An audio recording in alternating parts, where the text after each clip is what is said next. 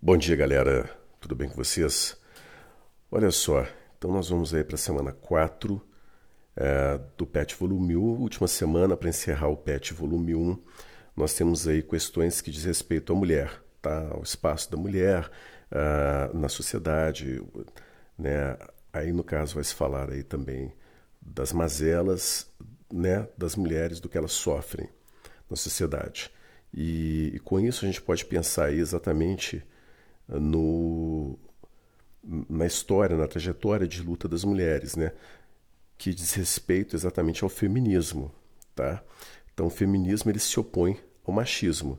Se o machismo é um termo que diz respeito às práticas sexistas é, que defendem aí a superioridade do gênero masculino né, em relação à mulher, o feminismo é um movimento que visa libertar a mulher dessa, dessa, dessas práticas que são dessas práticas sexistas é, que tentam subjugar a mulher. Então, se a gente pegar, por exemplo, lá desde a Revolução Francesa, que é datada de 1789, né, a Declaração dos Direitos do Homem e do Cidadão foi escrito na Revolução Francesa. E logo depois, em 1791, uma mulher, né, a Olympe de Gouges, ela escreve é, a Declaração dos Direitos da Mulher e da Cidadã, né, exatamente para mostrar que a mulher não estava incluída na Declaração dos Direitos do Homem. Então, nós, é, é, esse, essa busca pela igualdade, ela vem de muito tempo, né? E ela, ela nessa sociedade, como nós entendemos hoje as, as sociedades, como se organizam hoje, é, há muito tempo nós, nós temos essa, essa, essa luta das mulheres, tá certo? Agora, em relação ao Brasil, Brasil colônia, quando essas mulheres, né, quando os portugueses chegam, os colonos chegam ao Brasil inicialmente, é, a, a sociedade estava muito desorganizada ainda. Inicialmente, a maioria dos casais se uniam, se uniam pelo concubinato. É, ou seja, eles não se casavam na igreja, tá certo? Eles iam morar juntos. Só com a chegada de mais portugueses e, e quando foram realmente sendo fundadas cidades e elas começaram a, a se desenvolver mais, é que você começa a ter os casamentos passam a dominar a maior parte aí das uniões né, entre os casais.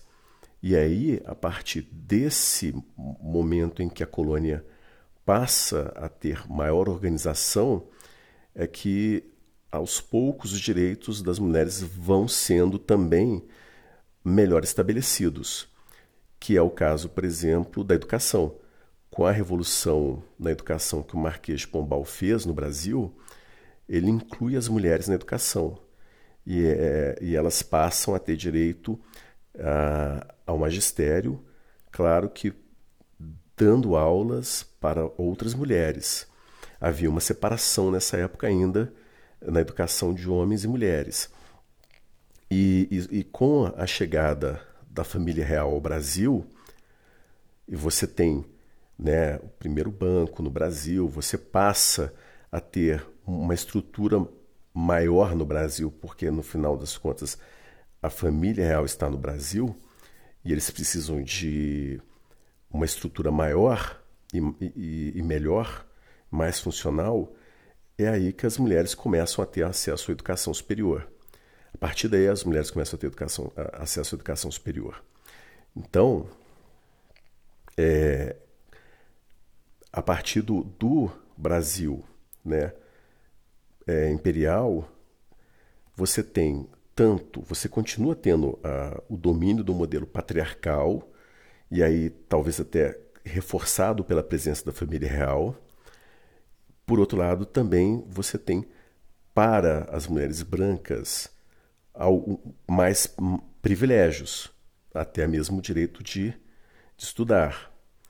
E, e aí é que você tem uma evolução maior da sociedade. Porém, isso relacionava-se às mulheres brancas, porque as, as, as negras, né, as escravas, não tinham esse direito, ah, as mulheres que, que vinham das tribos indígenas né, para as cidades também não tinham esses direitos.